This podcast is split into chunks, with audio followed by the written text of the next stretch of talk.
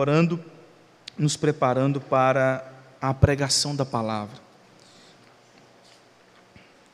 Ó Deus eterno todo-poderoso, nós queremos neste instante colocar algumas pessoas, alguns dos nossos irmãos que se encontram enfermos.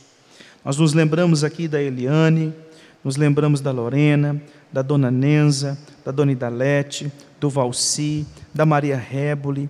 Ó Deus eterno, também estendemos a outros irmãos que têm sido feitos esses pedidos em grupos do presbitério, como é o caso da Eneide Solange, do Raul, do Moacir, ah, também ao Pai da vida da Pauliana. Pedimos ao Pai por esses irmãos, cada um enfrentando as suas lutas, as suas dificuldades, as suas enfermidades, alguns mais saudáveis, outros nem tanto, alguns ainda no hospital, outros em casa, alguns fazendo tratamentos de contra o câncer. Ó Deus eterno, nós rogamos que o Senhor tenha misericórdia desses nossos irmãos. Que o Senhor possa cobri-los com a tua mão santa e poderosa, sustentando em suas enfermidades, lutas e tribulações.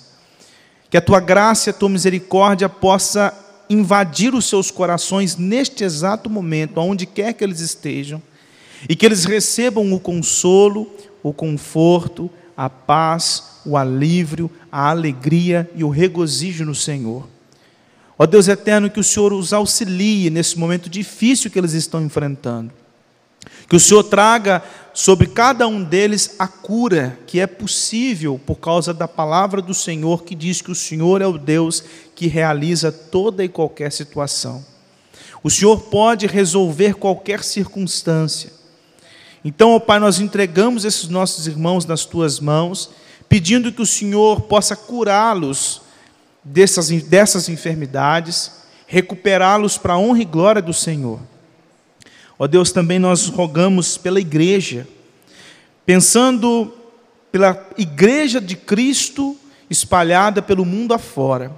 Que esta igreja seja uma igreja forte, vigorosa, de homens e mulheres piedosos de modo muito específico, rogamos aqui por nós, Igreja Presbiteriana de Paú, uma porcentagem, uma parte, um pedacinho da grande igreja do Senhor. Pedimos que o Senhor venha fortalecer a, a esta igreja, que seja uma igreja de crentes devotados ao Senhor, comprometidos com a tua palavra, que tenham vida de oração que seja uma igreja reanimada pelo Espírito Santo do Senhor, reavivada pelo poder do Senhor, que sejam cristãos piedosos que testemunhem do teu evangelho e que sejam instrumentos na salvação de outros que estão espalhados por esta região. Também rogamos pelo nosso país, tantas coisas que têm acontecido, manifestações, CPIs, situações relacionadas de corrupção, tanto no poder judiciário, legislativo, executivo, seja no cenário municipal ou federal. Nós pedimos que o Senhor tenha misericórdia do nosso país e que o Senhor, inclusive, nos prepare, ó Pai, para o próximo ano, que será um ano político, um ano eleitoral, que o Senhor nos dê condições de escolher os governantes para o próximo ano, no próximo ano que nós tenhamos os princípios, os valores da tua palavra como base para escolher quais serão os nossos representantes. E que o Senhor esteja, ó Pai, com cada um deles, a começar pelo presidente da República, os governadores, prefeitos, vereadores, deputados estaduais, federais, senadores, todos que estão investidos, ó Pai, de autoridade, seja no, no Supremo Tribunal Federal, Supremo Tribunal de Justiça, Supremo Tribunal Eleitoral e todos os desembargadores, juízes e assim por diante, Pai. Todos aqueles que estão investidos de autoridade, que o Senhor possa revesti-los de condições para exercer sua, o seu cargo, para a honra e glória do Senhor. Principalmente os teus servos que estão neste cenário, principalmente os teus filhos que são autoridades nesse sentido. Ó Deus eterno, e também nós queremos rogar pelos nossos irmãos que estão no Marrocos, irmãos nossos que sofrem pressão por causa da sua fé, são perseguidos por aqueles que defendem uma outra religião, que é o islamismo, e pedimos que o Senhor tenha misericórdia desses nossos irmãos e traga conforto e consolo aos seus corações neste momento. Que eles possam receber da parte do Senhor direção para a sua caminhada e que eles continuem firmes, mesmo diante de grande perseguição, que eles se mantenham perseverantes no Senhor, para a honra e glória do Senhor. Ó Pai eterno, também agora queremos agradecer cada irmão e irmã que decidiu, num ato de louvor, adoração e gratidão, contribuir com parte daquilo que o Senhor tem lhe dado, proporcionalmente, para que seja usado pelo, pela liderança da igreja no avanço do reino, no sustento daqueles que vivem do reino e também naqueles que carecem de um socorro. Ó Deus eterno, muito obrigado por estes irmãos, aqueles que talvez não puderam contribuir por questões relacionadas a talvez uma dificuldade financeira, talvez desemprego, outros dos nossos irmãos que não têm estado aqui, mas talvez têm contribuído ah, de outra forma, através de transferências, através de depósitos, que o Senhor sustente a vida deles também, Pai, e que eles possam receber do Teu cuidado e graça para que cada vez mais possam continuar demonstrando gratidão ao Senhor através da contribuição. Ó Deus eterno, e agora? Pedimos que o Senhor venha iluminar as nossas mentes e corações para a exposição da tua santa e eterna palavra. Ó Deus eterno, prepare o meu coração como instrumento nas tuas mãos. Guarde a minha língua, Pai, para que eu não venha pecar contra ti e para que eu possa expor a tua palavra tão somente para a honra e glória do teu bendito nome. Ó Deus eterno, não permita que eu seja infiel à exposição e à aplicação bíblica, e que o Senhor prepare o coração e a mente de cada um dos meus irmãos que aqui estão, para que no decorrer da exposição o teu nome seja exaltado, glorificado, entronizado, que nós possamos te glorificar, te adorar, te bendizer, te louvar no decorrer da exposição, e que a tua igreja seja ricamente edificada pelo Senhor. Pai, que as palavras dos meus lábios e o meditar do meu coração sejam agradáveis na tua presença, Senhor, rocha minha e redentor meu. Em nome de Cristo. Amém. Abra sua Bíblia em Efésios capítulo 4.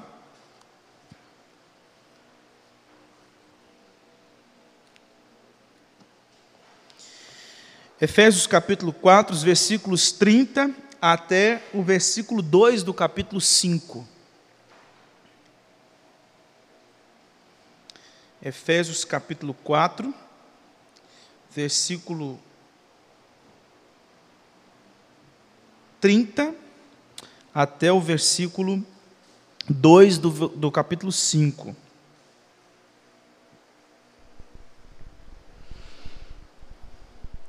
E não entristeçais o Espírito de Deus, no qual fostes selados para o dia da redenção.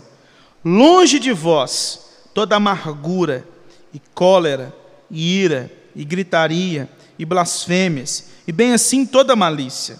Antes sejam um, sede uns para com os outros benignos, compassivos, perdoando-vos uns aos outros como também Deus em Cristo vos perdoou. Sede pois imitadores de Deus como filhos amados e andai em amor, como também Cristo nos amou e se entregou a si mesmo por nós como oferta e sacrifício a Deus em aroma suave. Escrevendo aos Gálatas, irmãos, o apóstolo Paulo traz no capítulo 5, os versículos 13 a 26, um contraste entre o que ele chama de obras da carne e fruto do espírito. E ali o apóstolo Paulo elenca alguns alguns daqueles que podem ser incluídos no que ele chama de obras da carne, e outros que ele chama de o fruto do Espírito, que são algumas gomas, alguns gomos, melhor dizendo, deste fruto do Espírito. É um fruto só que possui cada um daqueles gomos. E o apóstolo Paulo, lá no versículo 26, ele diz assim: Se nós vivemos no Espírito, andemos então no Espírito. Se nós não mais vivemos na carne, e agora vivemos no Espírito, então andemos no Espírito. E como eu já disse para os irmãos, andar na Escritura significa estilo de vida. Então, se nós vivemos no Espírito, então tenhamos um estilo de vida no Espírito, o Espírito de Cristo. Então, como o apóstolo Paulo expõe isso na carta aos Gálatas e também aqui na carta aos Efésios, ele mostra o fato de que se nós nascemos de novo, se nós somos redimidos, se nós somos lavados pelo sangue de Cristo, se nós fomos remidos por Cristo Jesus no Calvário, se nós somos selados pelo Espírito Santo, que é o Espírito da promessa, se nós somos habitados pelo próprio Deus, se nós somos templo do Espírito Santo, se nós nascemos de novo, se nós agora somos filhos de Deus, novas criaturas, novo homem, automaticamente uma nova vida, um novo estilo de vida, um novo jeito de viver. Por isso que a gente chama de conversão. Conversão é não se vive mais do jeito que se vivia e agora vive de um outro jeito. Então é uma mudança radical, é um giro de 180 graus, é um giro, é uma vida completamente diferente. É bem verdade que nós lutamos contra as obras da carne, é isso que o apóstolo Paulo trata lá em Gálatas. Mas isso não significa que a gente se entrega aos pecados carnais, como João, escrevendo a sua primeira carta, disse que nós não vivemos no pecado, ou seja, nós não vivemos entregue ao pecado, nós pecamos. Por isso que João diz assim: quando pecarem, recorram ao advogado. Mas veja que o apóstolo João diz: quando pecarem, ou seja, não tenham uma vida entregue ao pecado, mas quando pecarem, vocês podem buscar em Cristo Jesus. E às vezes, quando nós pegamos um texto como esse, e nós vimos parte dele no domingo passado, às vezes a gente para e pensa no final de uma exposição assim: é, rapaz, não é fácil, não, hein? Ser cristão não é fácil. Mas Jesus deixou isso muito claro. Jesus nunca enganou ninguém. Jesus nunca, nunca pregou uma mensagem que no final das contas era uma outra coisa. Num dado momento onde o pessoal foge, depois dele dar algumas orientações, ele vira para os discípulos e fala assim: vocês também não querem ir embora? Não, pode ir. Eles podem rachar fora.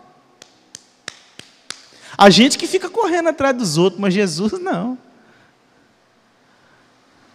Tanto que Jesus, sendo o próprio Filho de Deus, o Deus encarnado, não existe uma pessoa nesse mundo tão capaz como o próprio Cristo. Nenhum pregador brasileiro, americano, que quer que seja, prega melhor do que Jesus. Nenhum missionário é melhor do que Jesus. Mas aí, quando ele foi assunto aos céus, ele deixou uma igreja de 120 pessoas. Aos nossos olhos, um ministério infrutífero. Poderiam ter muitas e muitas outras pessoas. Cadê aquela multidão que corria atrás dele? E Jesus falou para eles: vocês estão correndo atrás de mim por causa do pão que eu dou para vocês. Mas lá em Marcos capítulo 8, versículo 4, Jesus disse assim: Se alguém quer vir após mim, negue-se a si mesmo, tome a sua cruz e siga-me. Se alguém quer vir após mim, esqueça completamente da sua vida, negue completamente a você mesmo. Tome a sua cruz, ou seja, esteja disposto a sofrer, porque o discipulado, meu querido, não é fácil. Eu não prometo a você uma via tranquila, não, eu prometo a você uma via dolorosa, uma vida de renúncias, uma vida de luta contra a carne, uma vida de rejeição ao pecado. E siga-me, ou seja, obedeça aos meus mandamentos. Aprenda a viver do jeito que eu decido que você deve viver. E aqui, irmãos, falando em mandamentos, o apóstolo Paulo continua explicando ou aplicando os dez mandamentos. Nós vimos no sermão passado, de 25 a 29, que o apóstolo Paulo aplicou três mandamentos: o sexto mandamento, não matarás, o oitavo mandamento, não furtarás, e o nono mandamento, não dirás falso testemunho contra o teu próximo.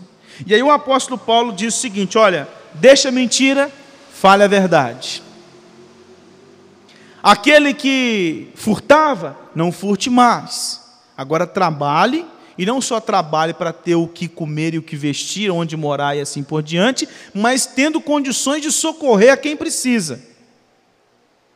E também use as palavras de um jeito a edificar e não a destruir as pessoas. Use a palavra corretamente.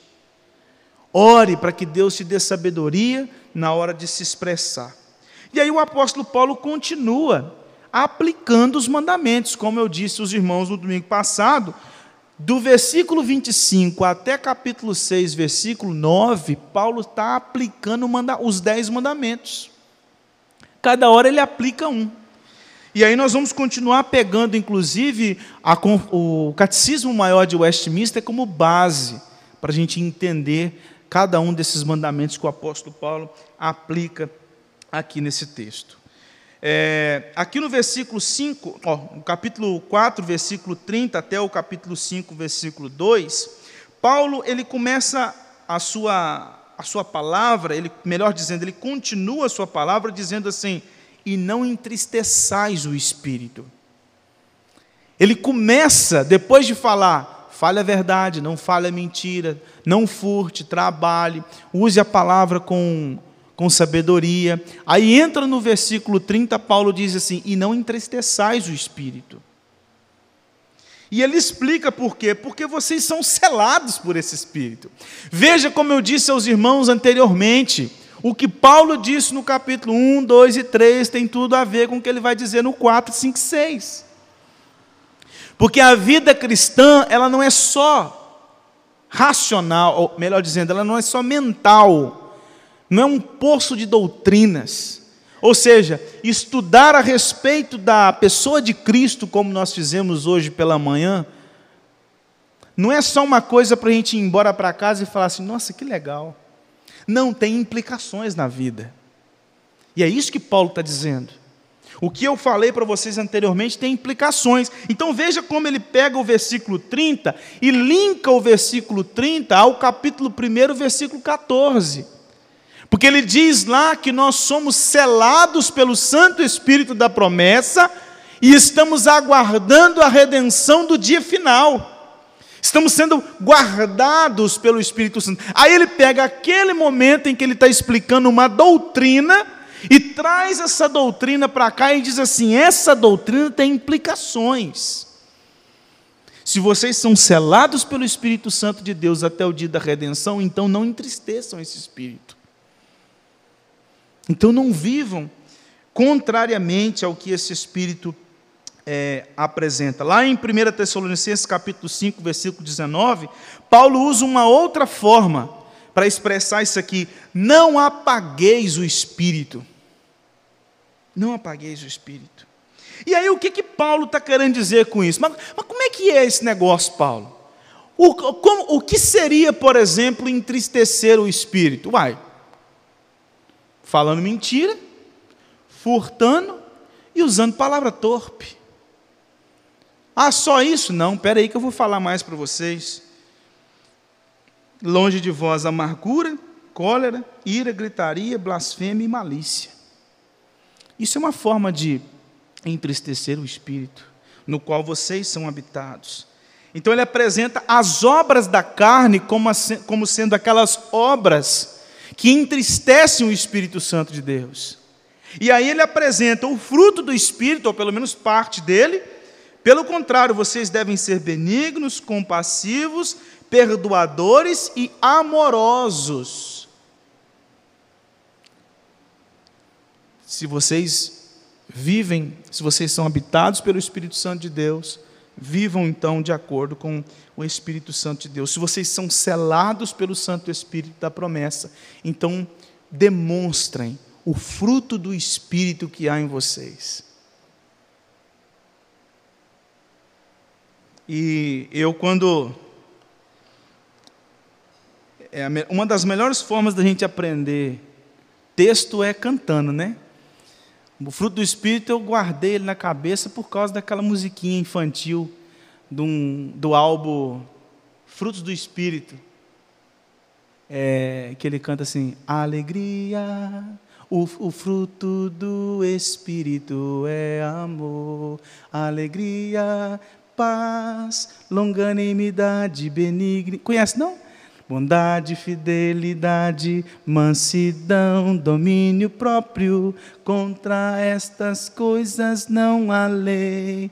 É uma música infantil, né? ensinando as criancinhas, mas é, é uma forma de nós entendermos quais são os frutos, do, ou melhor, qual é o fruto do Espírito e os seus gomos, aqui que o apóstolo Paulo está apresentando para nós. E de onde procede essa benignidade? De onde procede essa compaixão? De onde procede o perdão? De onde procede o amor? Paulo também deixa claro: procede de Deus. Você não arranca compaixão, perdão, amor, benignidade dentro de si mesmo. Isso vem de Deus. Isso vem do próprio Deus. E aí, como disse Jesus Cristo na sua oração, perdoa-nos as nossas dívidas, assim como nós perdoamos aqueles que nos têm ofendido. Então veja que o perdão está linkado ao perdão de Deus. O perdão de uns para com os outros está linkado com o perdão de Deus. Então o que, que o apóstolo Paulo está dizendo nesses versículos ah, 30 até o versículo 2 do capítulo 5? É que o discípulo de Cristo ele demonstra o amor de Deus nos relacionamentos interpessoais. Ele revela o amor de Deus nos relacionamentos interpessoais. E aí eu gostaria de pensar com os irmãos primeiro essa divisão que o apóstolo Paulo faz aqui, que é muito parecida com a divisão que ele traz lá em Gálatas capítulo 5. Primeiro ele mostra aquilo que é ruim e depois ele mostra aquilo que é bom. Então vamos ver primeiro o que é ruim que é o que nós podemos dizer que é o velho homem. O velho homem é conduzido pelo quê? Pelos desejos carnais. O velho homem é conduzido pelos desejos carnais, e é isso que ele trata aqui nos versículos 30 e 31 do capítulo 5 e não entristeçais o Espírito de Deus, no qual fostes selados para o dia da redenção. Longe de vós toda amargura e cólera, e ira e gritaria e blasfêmias, e bem assim toda malícia. O que, que seria cada um desses dessas atitudes assim, dessas atitudes aqui? Parece que Paulo está falando a mesma coisa, né? Porque cólera e ira não, não, a gente não vê tanta diferença assim.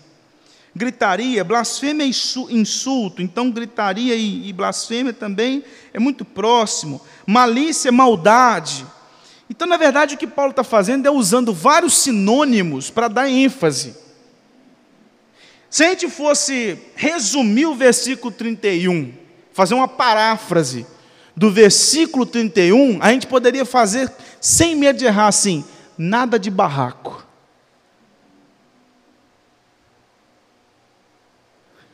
E não entristeçais o Espírito de Deus, no qual foste selado para o dia da redenção. Nada de barraco. Antes. É isso que Paulo está falando aqui. Amargura. Pessoa, ressentimento no coração contra alguém. Cólera. Cólera aqui é, é um, é uma, é uma ira, é uma vontade de pegar a pessoa pela goela. Ira. Extremamente irado. Gritaria, aqui é imaginando pessoas gritando umas com as outras. Blasfêmias é insultar, é xingar o outro, é insultá-lo. E tudo quanto é tipo de maldade, tudo quanto é tipo de malícia. Essas coisas não devem fazer parte porque como é precioso, irmão, estar bem junto a ti. Isso não pode fazer parte, porque somos corpo e assim bem ajustado, totalmente ligado, unidos, vivendo em amor, uma família. sem qualquer falsidade, vivendo a verdade. É isso que Paulo está mostrando aqui. É isso que o apóstolo Paulo deixa claro para nós. Então ele está indo completamente contra atritos entre nós. Isso não deve fazer parte. Isso não deve de maneira nenhuma fazer parte do, da, do relacionamento, das relações de vocês, porque isso faz parte do velho homem, isso é obra da carne. Isso faz parte de um modo de viver do velho homem. O velho homem que resolve as coisas assim. O velho homem resolve a coisa no grito. O velho homem resolve a coisa no xingamento. O velho homem resolve as coisas partindo para a briga. O velho homem resolve as coisas é assim. Porque o velho homem não leva desaforo para casa. O velho homem não engole sapo. O velho homem defende a sua honra. E ele defende na base do tiro e porrada e bomba. É assim que ele resolve. E é isso que o apóstolo está falando. Não, isso vai entristecer o Espírito Santo de Deus. Quando nós permitimos, irmãos, esses tipos de, de, de, de pecados no nosso meio, quando nós permitimos isso, o ministério da igreja é prejudicado. Você acha que uma dificuldade de relacionamento entre duas pessoas, dentre 500, não vai fazer diferença no todo? Claro que vai. E vai fazer muita diferença. A bênção de Deus não está naquele meio. 500 pessoas se reunindo, duas não se bicam. Pode ter certeza que Deus não tem abençoado. Então, prejudica completamente. Sabe por quê? Porque a gente dá lugar ao diabo, conforme Paulo disse no versículo 27.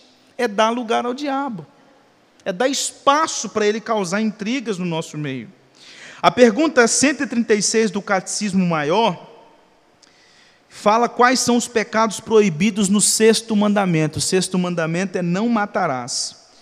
Quais são os pecados? Ira pecaminosa, ódio, inveja, desejo de vingança, palavras provocadoras, opressão, contenda, espancamentos, ferimentos e tudo que tende à destruição da vida de alguém.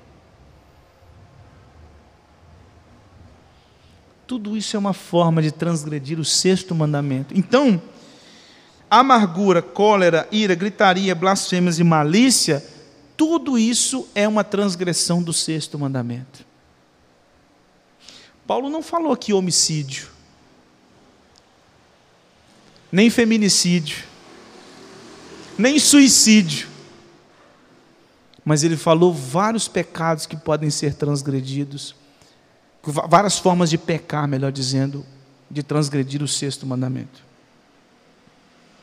Portanto, irmãos, quando nós brigamos entre nós, nós estamos matando o outro. Nós estamos matando as pessoas.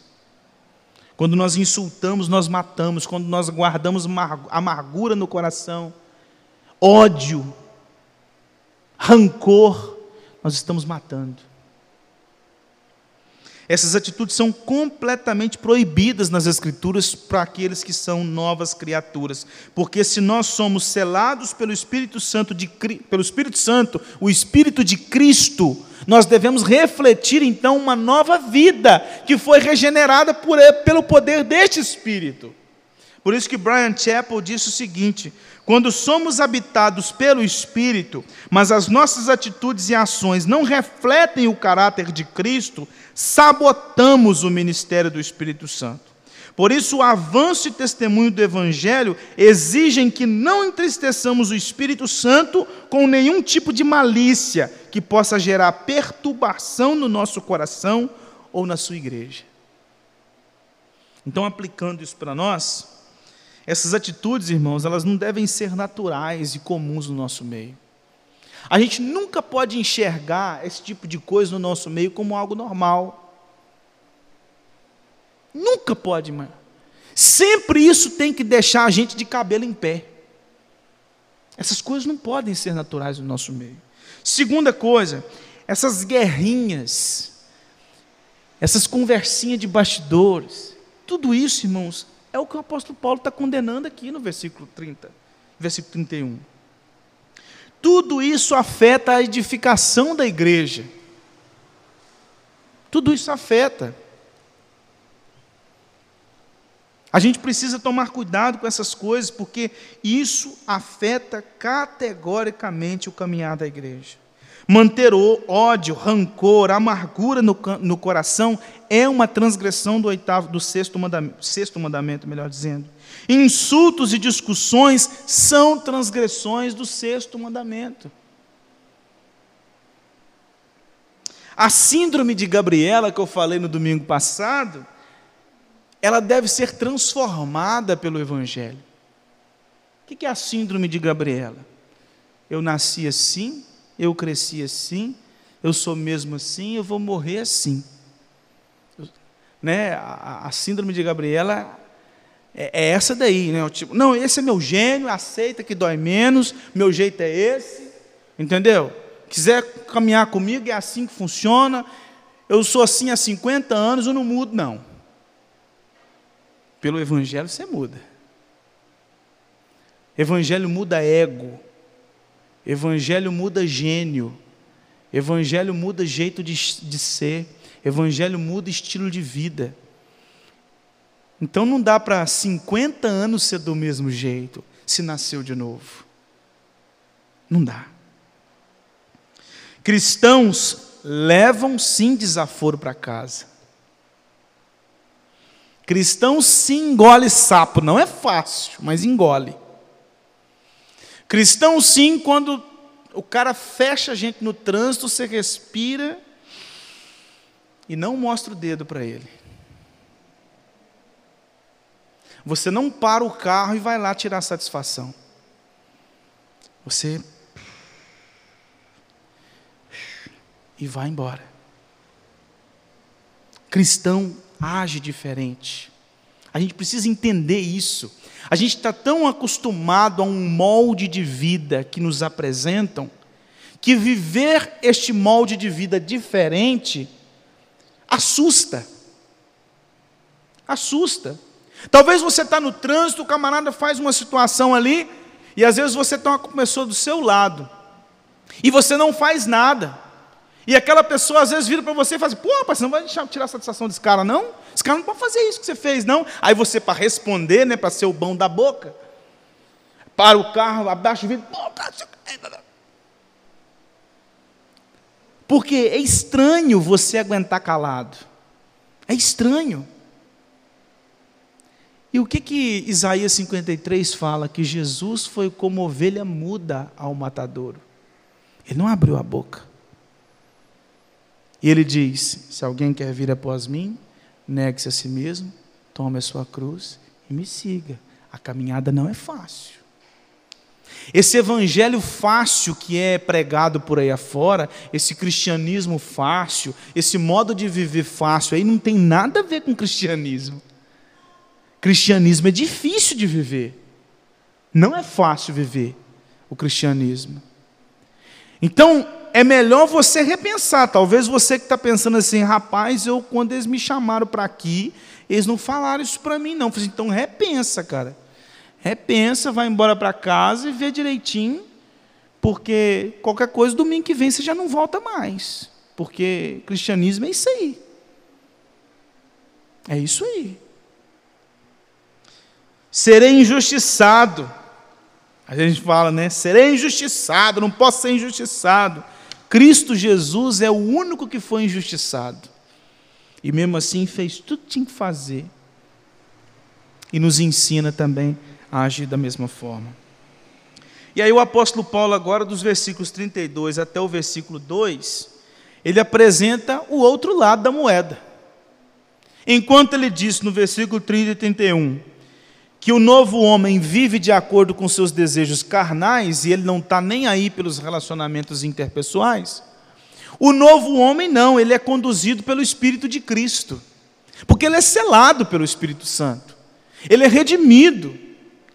Então, por isso que o apóstolo Paulo começa assim: antes, pelo contrário, sede uns para com os outros benignos, compassivos, perdoando-vos uns aos outros, como também Deus em Cristo vos perdoou. Olha a base que Paulo está usando aí. Sede, pois, imitadores de Deus, como filhos amados, e andai, estilo de vida, em amor, como também, olha a base que Paulo está dando, como também Cristo nos amou e se entregou a si mesmo por nós, como oferta e sacrifício a Deus em aroma suave. Então, irmãos, o que eu gosto no cristianismo é que o cristianismo não é moralismo. Moralismo é cheio de pode e não pode. Cristianismo, você tem os, as proibições e você tem os mandamentos. Não é só não faça isso, não faça aquilo, não faça aquilo outro, mas também faça isso, faça aquilo e faça aquilo outro. Então o cristianismo ele tem as proibições e tem os mandamentos. Paulo primeiro disse as proibições e agora fala dos mandamentos. Não é só não ter amargura no coração, mas é amar. Não é só é, não nutrir ódio no coração, mas é perdoar. Então veja que o apóstolo Paulo apresenta também o outro lado da moeda. Parte da resposta à pergunta 135, que fala dos deveres exigidos no sexto mandamento, que é não matarás. Quais são os deveres de não matarás? Pensamentos caridosos, amor, compaixão, mansidão, benignidade, bondade, comportamento e palavras pacíficas, brandas e cordiais, a longanimidade e prontidão para se reconciliar, suportando paciente e perdoando as injúrias, dando bem por mal, confortando e socorrendo os aflitos e protegendo e defendendo o inocente. É uma forma de fazer o outro lado o outro lado, completamente diferente. E aí o apóstolo Paulo diz: pelo contrário, vocês não vão ser amargos, iracundos, caluniadores, maldosos, vocês vão ser benignos. Vocês vão ter compaixão, vocês vão se compadecer do outro. Vocês vão perdoar os insultos, vocês vão perdoar os coices, vocês vão perdoar as ações. E aqui a gente precisa entender uma coisa: perdão nas Escrituras é mandamento. Perdoando-vos é mandamento. Perdão não é opcional. E nós lemos Mateus capítulo 18 na liturgia, onde Pedro pergunta para Jesus: Mas eu vou perdoar até quando? Até sete vezes? Eu falo assim: não, eu não digo para você até sete vezes, mas setenta vezes sete. E o que Jesus está dizendo ali não é para você sair contando, não, perdoei. Ó, já está na 69, vamos lá, 70 vezes 7 vai dar 490, né? 70 vezes 7, 490. Então já foi lá 398 vezes, está faltando só mais duas. Ou eu estou fazendo a conta errada? 490. Não, então tem que estar tá na 488. 488, na hora, que chegar na 490, eu acabou. Eu não perdoo mais.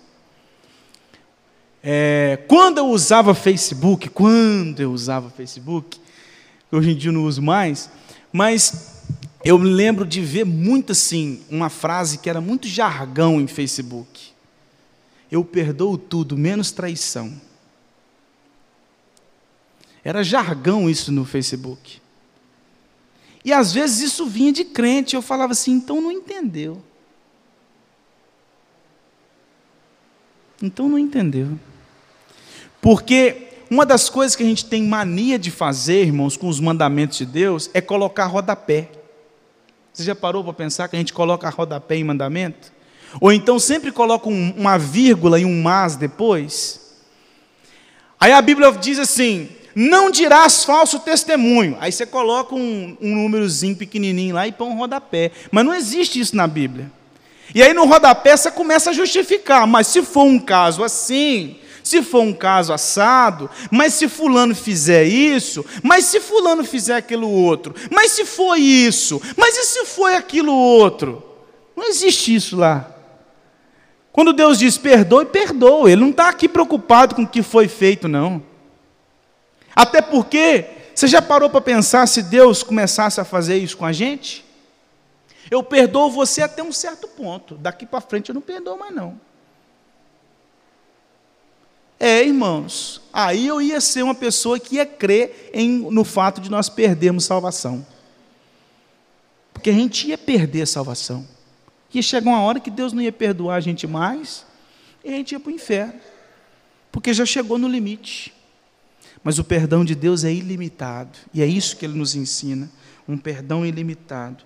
Brian Chappell diz o seguinte: ao perdoar, nós nos tornamos Cristo para os outros. Ao sofrermos no corpo o peso de uma acusação injusta, de uma dor imerecida, da recusa em retaliar o mal recebido, nos tornamos para os outros a mensagem do Espírito a respeito de Jesus.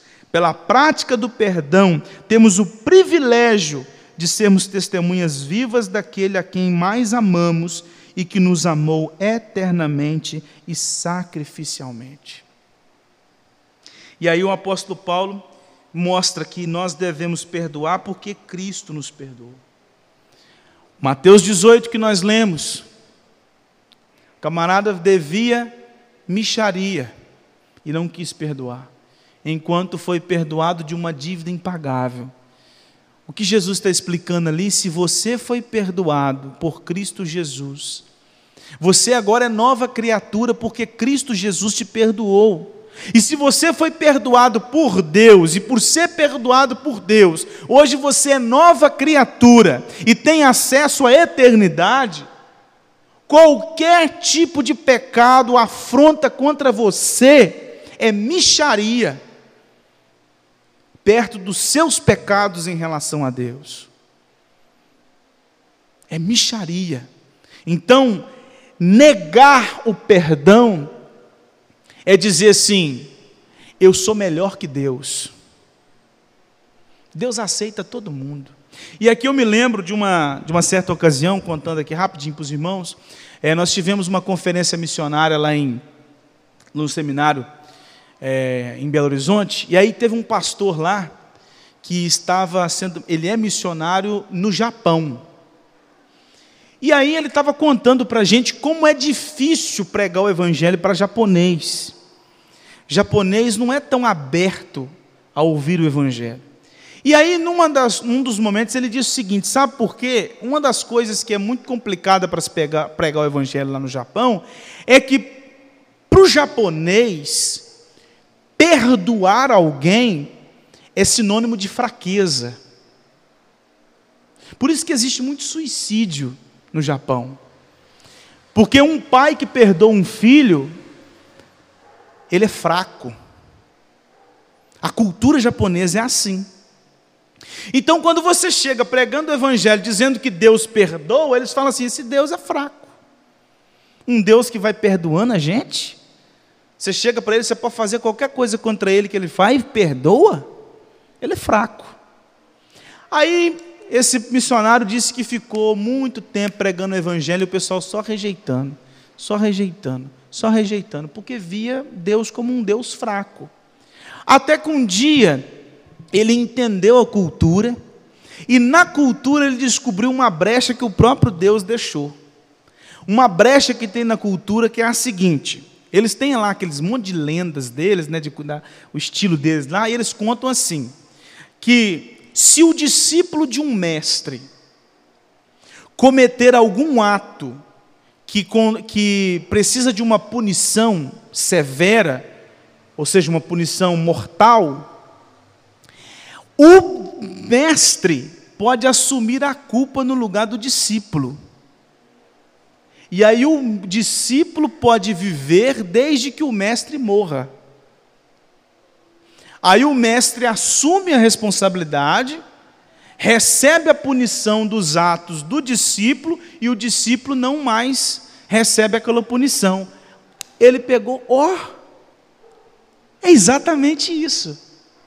Deus não nos perdoa quando a gente chega para Ele em confissão, Ele não pega o nosso pecado, tá bom, pode ir embora. Não é isso. Ele nos perdoa porque os nossos pecados foram punidos em Cristo.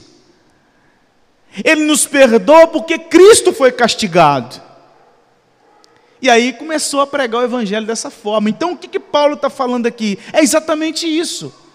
Perdoem porque Cristo vos perdoou. Vocês são perdoados por causa da obra de Cristo Jesus. Então perdoe os outros também. Demonstre perdão. E aí ele vai no versículo 1 e diz: Sede, pois, sede, portanto, imitadores de Deus, faça como Deus fez. E aqui a palavra imitadores no grego é mímico. Mímica. Quem gosta aqui de imagem e ação? Fazer mímica é imitar. Ou seja, imitadores de Deus como filhos. O filho ele não tem os traços do pai? O jeito de falar às vezes, a fisionomia. Ele não tem um pouco disso? O que que Paulo está dizendo aqui? Sejam imitadores do pai de vocês. O pai de vocês perdoa. O pai de vocês ama. O pai de vocês é benigno. O pai de vocês é compassivo. Então perdoem. E andai em amor. Amor, irmãos, não é um sentimento, simplesmente. Amor é ação, é atitude. Amor não é simplesmente uma declaração, é uma demonstração de fato de amor.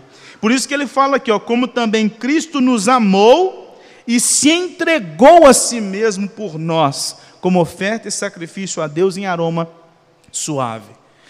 Jesus não chegou lá na Judéia, Samaria, Jerusalém, subiu num palanquinho e começou: Eu amo vocês, eu amo vocês, eu amo vocês. Virou as costas e foi embora. Não.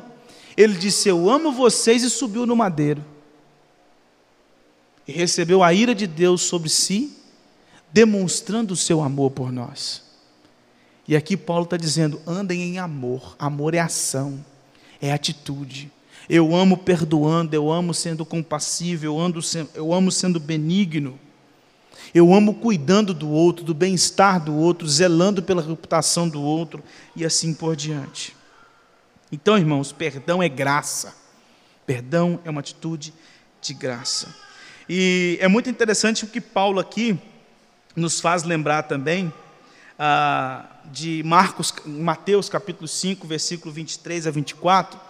Naquela ocasião, Jesus está explicando sobre o sexto mandamento, e ele diz assim, lá no texto: se você levar a oferta no altar e se lembrar que tem algo contra alguém, deixa a oferta lá, vira as costas, vai lá, resolve o problema, volta e oferece. Aí, alguns de nós, por causa do nome oferta, pode pensar que ele está falando de dízimo. De entrega de dízimo, de alimento, alguma coisa. Não é isso não. Oferta no Antigo Testamento era o quê? Culto. O culto era feito com base em ofertas, sacrifícios, holocaustos e assim por diante. Então o que, que Jesus está falando, é, interpretando e aplicando para nós? Quando você for sair da sua casa, ir para o culto prestar culto a Deus, chegando lá, lembrou que tem um problema com alguém, resolve esse problema primeiro antes de prestar culto. Porque não adianta você chegar diante de Deus prestando um culto ao Deus Todo-Poderoso, sendo que você não se relaciona com seu irmão. E é isso que Paulo está mostrando aqui para nós também.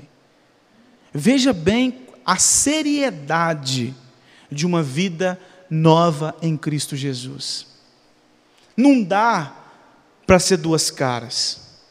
Não dá para prestar culto sete horas da noite no domingo, enquanto não se conversa com alguém, enquanto não tem relacionamento com alguém, porque isso é inadmissível à luz das Escrituras. Paulo diz que nós devemos andar em amor, a exemplo de Cristo, porque Ele se ofereceu por nós E, e, João, escrevendo lá em 1 João capítulo 3, versículo 18, diz que nós amamos quando de fato demonstramos amor em atitudes. E aí, aplicando para nós, ah, Jesus, ele disse que a reconciliação ela deve partir das partes antes de ir à liderança, lá em Mateus 18. Nós lemos esse texto nós lemos esse texto onde ele fala assim: se você tem algo contra alguém, vai até ele. Se resolveu, ganhaste teu irmão. Se não resolveu, chame duas ou três testemunhas e vai lá. Se não resolveu, entregue à igreja. O que, que a gente faz na maioria das vezes? A gente resolve as coisas de trás para frente. Eu tenho conhecimento de fulano e beltrano que não estão se bicando. Aí o que, que eu faço? Oh, o conselho tem que resolver esse negócio. Quando na verdade, a primeiro tem que ser entre eles, depois tem que ser entre nós, para depois chegar na liderança. O movimento é, a gente faz um movimento contrário. O conselho tem que ver esse negócio aí. Não, primeiro fulano e beltrano tem que se resolver. Depois, umas duas ou três pessoas ali do meio têm que se envolver nesse negócio. Por último, se ninguém resolveu, aí leva para a liderança. E é muito interessante porque aqui, é, Jesus, no texto de Mateus 18, Jesus deixa claro o seguinte: se não se resolve, trate como ímpio. Tem uma coisa contra alguém, Fulano, você perdoa? Não perdoa. Fulano, você não perdoa também. Chama duas ou três testemunhas. Fulano, estou aqui, chamei duas ou três testemunhas, eu fiz, eu fiz uma, uma situação contra você, eu queria que você me perdoasse. Eu estou disposto a, a, a, caminhar com você novamente. Não, para mim você morreu. Você morreu para mim. Não, mas está aqui os nossos. Ô fulano, que isso, rapaz? Faz isso não, vamos caminhar junto, vamos caminhar. Não, não quero. Não, para mim já deu, para mim o que tem que dar. Entendeu? É melhor você viver sua vida, eu vivo a minha, pronto, acabou, não sei o que e tal. Aí Jesus pega e fala assim: então agora leve para a igreja, leve para a liderança. Aí o conselho reúne, ouve um fulano, não sei o que tal. Ah, rapaz, eu até quero reconciliar, mas ele não está aceitando. Eu falei, não, não aceito, não, para mim é ele lá, para mim acabou, não sei o que e tal. Vamos, cada um fica no seu canto e pronto, resolvido, não sei o que e tal. O conselho da igreja, com base em Mateus 18, pega e fala assim: você não vai perdoar? Não, não vou perdoar, então a partir de hoje você está excluído. É assim que funciona, é preto no branco. Trate-o como publicano.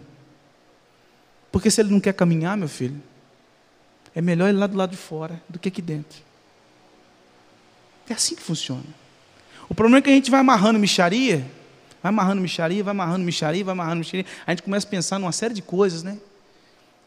Não, porque fulano é filho de Cicrano, que é sobrinho de Beltrano, que é, que é, que é pai de Beltrano, que é casado com a filha de fulano de tal. Aí a gente começa a fazer essa árvore genealógica e aí não, não resolve o problema, né? Quando Jesus está falando assim, não, não estou preocupado com isso, resolve o problema. Resolve o problema. Então, irmãos, se você precisa, há uma palavra para você, se você precisa perdoar alguém, resolve esse negócio. Se você precisa perdoar alguém, resolve. Se você precisa pedir perdão a alguém, peça. Porque isso é a atitude daquele que é nova criatura. Paulo disse aos Romanos no capítulo 12, versículo 18: Se possível, quanto a depender de vós, tem de paz com todos os homens. Ou seja, no que depender de mim, eu sou amigo de todo mundo. Agora, às vezes eu posso ter inimigos, fazer o quê, né? Mas eu até oro por eles porque foi isso que o Senhor Jesus Cristo me ensinou. Lembre-se que amor é atitude, não é só cantar como é precioso, irmão, somos família, é atitude. A gente revela isso nos bastidores. Cuidemos da reputação dos nossos irmãos. A sua reputação e a minha reputação deve ser cuidada. E oremos, irmãos, pelos relacionamentos saudáveis no seio da igreja. Se você sabe de relacionamentos que não são saudáveis, isso não pode ser conversa da semana no WhatsApp. É motivo de ajoelhar e orar. Ora, para Deus quebrantar corações. Eu sei que é difícil, é mais fácil falar mal no WhatsApp. É mais fácil. É mais fácil jogar em direta no Facebook. É mais fácil, é claro que é mais fácil. Agora sentar, entrar para dentro do quarto e falar: Senhor, Fulano e Beltrano não estão caminhando. Tem misericórdia, Pai, quebrando os corações. Pai, eu estou com um problema com Fulano, me ajude a perdoar. Pai, me ajude a pedir perdão. Ore pelos nossos relacionamentos. Então, irmãos, concluindo, devemos zelar pelos nossos relacionamentos.